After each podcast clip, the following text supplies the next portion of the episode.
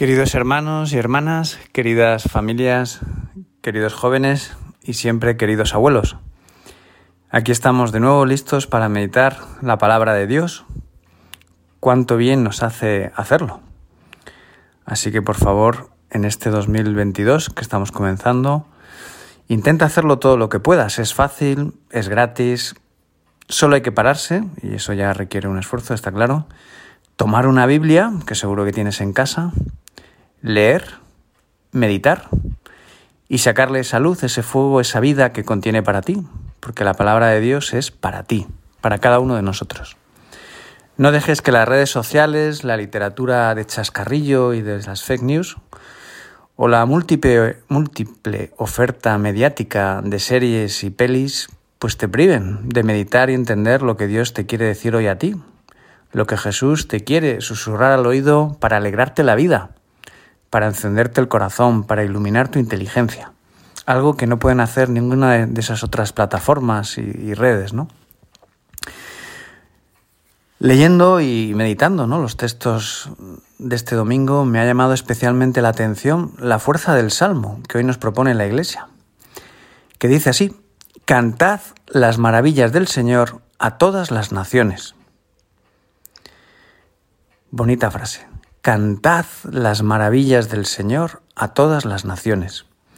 Para después sumergirnos a lo largo del Salmo en un variado y alegre Cantad al Señor un cántico nuevo, Cantad al Señor, bendecid su nombre. Y cantando, cantando, después saltamos a un Aclamad la gloria y el poder del Señor, Aclamad la gloria del nombre del Señor. Postraos ante Él, el Señor es Rey, Él gobierna a los pueblos rectamente. Que no es otra cosa, amigo, amiga, que me escuchas, que, reconocerle. Algo tan sencillo como eso. Que darnos cuenta de que Jesús es de verdad. Que no es un personaje de Marvel o de ciencia fantasía, que no es un invento del buenismo de los hombres, ¿no? que han procurado a lo largo de la historia ¿no? generar una historia, un personaje eh, de suma bondad, no, no, que Jesús, el Señor, es real, que nació en Belén, como celebramos cada año en Navidad, para cambiarlo todo, para renovarlo todo, para vencer el mal y para vencer al pecado, ¿no? que es el gran, la gran pandemia ¿no? que, que desde hace ya muchos siglos, desde Adán y Eva, pues, pues castiga a la humanidad.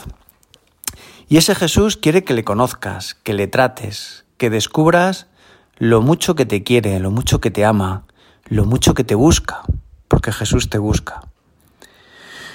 Nos corresponde a los cristianos, a sus seguidores, ¿verdad? Que en eso consiste ser cristianos, los que siguen a Cristo, a sus amigos, que es una palabra bien bonita, ¿no? Amistad, amigo, a los que creemos en Él, ser, pues a día de hoy, sus blogueros, sus influencers, como lo fueron en otro tiempo, pues los apóstoles, desde luego, los misioneros, ¿no? A lo largo de la historia, como siguen siendo ahora. Y así, en nuestro entorno, en nuestro mundo, en nuestra realidad cotidiana, cantar al mundo las maravillas de nuestro Dios, las maravillas que Jesús hizo y hace. Fíjate, hoy el milagro de las bodas de Caná en el Evangelio, que nos narra pues, pues siempre con mucha precisión y con mucho detalle San Juan en su segundo capítulo. ¿No te parece increíble? O sea, todo lo que ahí se narra, digno de la letra de una hermosa canción o el guion de una buena película. Decir, oye, unos amigos que invitan a otro amigo, que es Jesús, a su boda y que tienen pues ese descuido, ese despiste de no, de no prever, quizá no, no pensaban que iba a venir tanta gente o, que iba a beber tanto vino. Y, y Jesús, que comienza su ministerio público convirtiendo el agua en vino, en una boda, en una fiesta, para unos esposos, para una familia que estaban haciendo ese día, ¿no? todas las exclamaciones de asombros quedarían pobres, ¿no? Al intentar pues, eh, poner, realzar y poner en su justo lugar lo que ahí aconteció, ¿no? E insisto, ocurrió, o sea, no, no, es un, no es un cuento, no es una fábula. Y además, eh, con, con lo bonito que es pensar que ese primer milagro Jesús lo hace por insistencia de su madre. Qué humano, qué lógico. ¿Qué no consigue una buena madre de sus hijos? ¿no? Y qué lógico es que Dios mismo quiera eh, comenzar su ministerio público, a sus milagros, bajo la influencia, eh, el querer de su madre. ¿no? O sea, es que me parece eh, de una humanidad brutal, ¿no? Decir, caray, es que es, es tan real, es, es, que ocurre tantas veces, ¿cómo no le iba a ocurrir al Señor? Haced lo que Él os diga, ¿no? Mujer, no ha llegado a mi hora, pues nada, nada, haced lo que Él os diga, ¿no? Y ya el Señor pues no tiene ya más palabras para su madre, ya se pone manos a la obra. Bueno, al escuchar todo esto, nos tiene que venir a la cabeza y al corazón eh, qué es lo que nosotros queremos transmitir a la gente que nos rodea. Hace unas semanas entrevistaban en la radio a una conocida influencer, ¿no? Con más de dos millones de seguidores, ¿no? La verdad, cuando uno a veces pues sigue a estos personajes célebres, ¿no? Que se han hecho célebres, ¿no? A fuerza de, bueno, pues de conseguir seguidores, pues, bueno, pues... Eh, a mí la verdad que me entra la curiosidad, ¿no? Decir, oye, ¿y cómo lo han conseguido, no? Y, el escucharla y la entrevista me gustó conocer, ¿no? Su parte más humana, su enfermedad, su lucha, lo que ama, ¿no? Su marido, su hijo, su hermana, que también estaba en la entrevista. Bien, y también su fe, ¿no? Porque pues esa enfermedad, lógicamente, eh, no puedes vivirla, ¿no? Sin, sin, la ayuda de Dios, porque, porque, porque Dios está ahí justo para eso, para ayudarnos, ¿no? Para acompañarnos en el dolor y el sufrimiento, ¿no? Que bien lo hemos aprendido y nos hemos dado cuenta durante toda la pandemia, ¿no?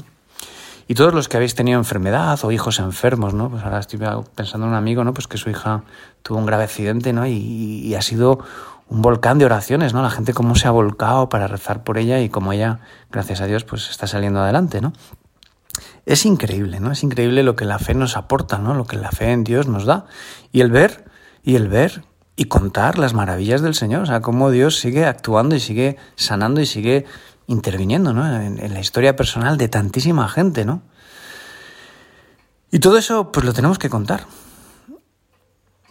Tenemos que contarlo, ¿no? No podemos eh, quedar callados, ¿no? Y, bueno, y dejar que quizás todas las redes sociales y todos los, eh, bueno, pues todas estas noticias giren en torno solo a, cosas, bueno, pues que no, no, dejan de tener muchas veces belleza interés, pero que muchas veces se quedan, como decirlo, ¿no? En una capa como muy superficial de la vida humana.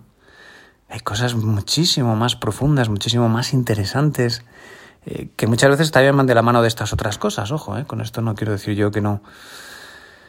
¿Cuántos seguidores tendría Jesús si pudiéramos escuchar una entrevista en la radio hoy mismo? O sea, yo estoy convencido que el otro día, cuando entrevistaron a esta mujer, eh, pues seguramente mucha gente que, escuchó la entrevista enseguida, pues empezó a seguirla. ¿Por qué? Pues porque la entrevista fue muy bonita. Bueno, pues lo que Jesús generaría, ¿no? O sea, sería un fenómeno, bueno, de masas brutal, ¿no? Y eso que no va a ocurrir porque no van a llamar por teléfono, la radio no va a llamar ni la televisión a Jesús para entrevistarle, puede ocurrir si cada uno nos empeñamos en compartir su amistad con los demás. Si tú y yo que tenemos fe, o que queremos tener fe, eh, nos hacemos eco de sus enseñanzas, de sus palabras, ¿En cuántos lugares, grupos de amigos, de WhatsApp, de, las redes sociales, incluso familias cristianas, no se habla de Dios ni de las cosas de Jesús por vergüenza, por respeto, por no encomendar?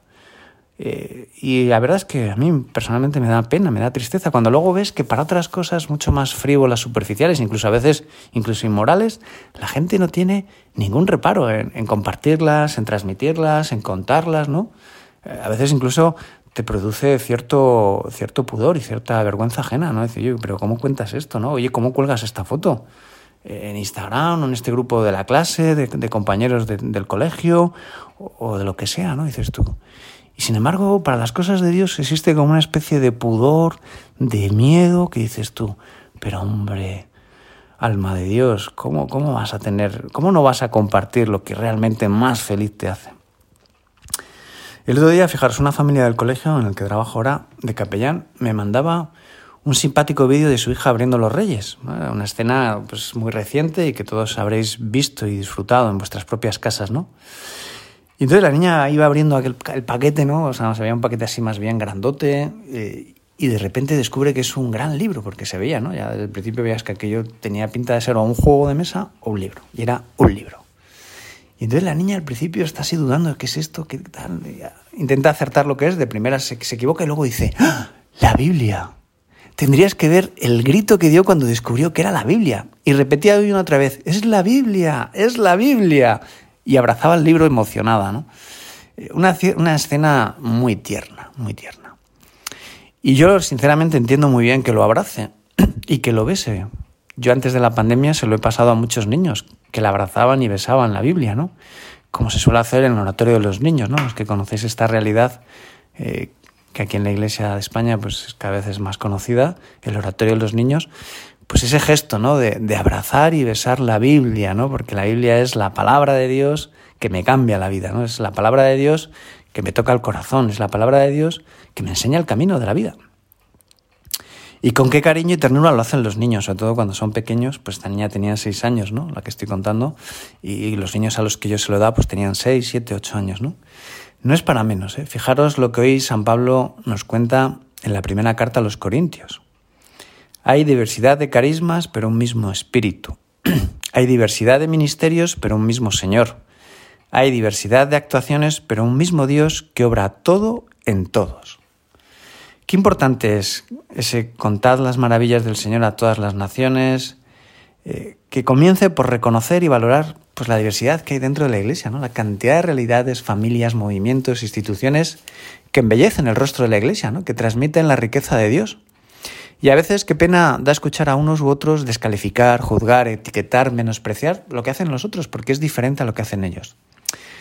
Qué pena, ¿no? Esas comparaciones siempre son odiosas, ¿no? Como dice el refrán, ¿no? Y qué belleza hay en la variedad. Qué importante es llegar a todos, ricos y pobres, sabios y analfabetos, porque Jesús nace por todos. Jesús vive por todos. Jesús muere por todos y Jesús resucita por todos.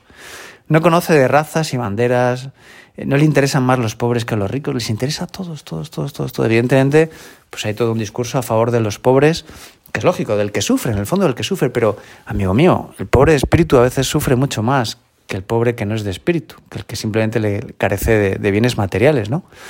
Por tanto, que seamos, como cantan los de Hakuna, forofos de todos. Llegar a todos, buscar la manera de transmitir nuestra fe, de ser cercano a todas las personas que necesitan escuchar la palabra de Dios a los que son pobres, pobres en el conocimiento de Dios, que son una gran mayoría de la población. Eh, pues cuántos ricos están solos, tristes, son despreciados, necesitan un cristiano a su lado que les hable de Jesús, un pastor a su lado que se preocupe de su alma, que les acerque a los sacramentos, que le haga sentirse amado y perdonado, ¿no? Me contaban el otro día de la preciosa labor que los capellanes hacen en los hospitales, ¿no? Especialmente esos centros de salud donde la gente ya va pues en estado terminal, en busca de cuidados paliativos y en busca de amor. Cientos, miles de esas personas abrazan el sacramento de la penitencia, de la reconciliación con Dios, pues en los últimos momentos de su vida, ¿no? Eso es para contarlo, contad las maravillas del Señor a todas las naciones, o sea, cómo Dios da la oportunidad a todo ser humano de hasta el último suspiro de su vida de volver a Él, de decir, Señor, te quiero, Señor, perdóname por las cosas que he hecho mal a lo largo de mi vida, que seguro que han sido muchas, porque, porque es así, somos así. Pero hay que reconocerlo y hay que decirlo y hay que manifestarlo, ¿no? Eh, bendita labor, ¿no? La de los capellanes de hospital. Tanta gente, ¿no? Que nos está esperando, ¿no? Uno de mis grandes sueños es ir a Liberia, ¿no? Ayudar a unos buenos amigos que allí gastan su vida cada vez que tienen oportunidad por los demás. Y lo hacen además en familia, ¿no? Todos, libremente. Te animo a tener ese tipo de sueños, pero sin olvidarnos de que aquí, en tu casa, en tu familia, con tus amigos, ya puedes hacer mucho bien, poniendo al servicio de todos pues esos dones que Dios te ha dado, buscando la manera de servir, de sumar, de no criticar, de no infravalorar o despreciar al diferente, aprendiendo de todos. Fijaros, yo vivo en un colegio mayor con un montón de universitarios y pues son muy diferentes todos, ¿no? Pues los hay de ciencias, de letras, deportistas, tecnológicos, extrovertidos, introvertidos, y de todos aprendes, todos te aportan y nos enriquecemos mutuamente. O sea, es que la variedad es, es muy importante, ¿no? En este mundo que vivimos, ¿no? Y todo eso sin dejar de, pues de buscar la verdad, de iluminarla con la vida de Jesús. Pues Jesús quiere ser luz, Jesús es luz, es camino para la vida de todos y cada uno de nosotros, seamos como seamos, ¿no? Y especialmente de los matrimonios y las familias en, estos tiempos que vivimos. Estoy convencido que el futuro de la Iglesia y de la humanidad pasa por los matrimonios, por las familias, eh, de una manera más clara que en otros tiempos anteriores. Siempre ha sido necesaria y cuanto viene a la Iglesia a lo largo de la historia, pero ahora son la pieza, creo yo, más importante. Pues vamos a ayudarla, vamos a acompañar a los novios en su noviazgo, a prepararles bien para la aventura del matrimonio, a acompañarles especialmente en los primeros años de casados, a estar siempre pendientes de las necesidades de las familias y a reconocer y valorar ¿no? Eh, toda la labor que hacen todas esas personas que generosamente dedican su tiempo a todo esto. que dedican su vida y sus energías a la labor en pro de la familia cristiana. ¿no? Pues que Dios os bendiga a todos y tengáis una feliz semana.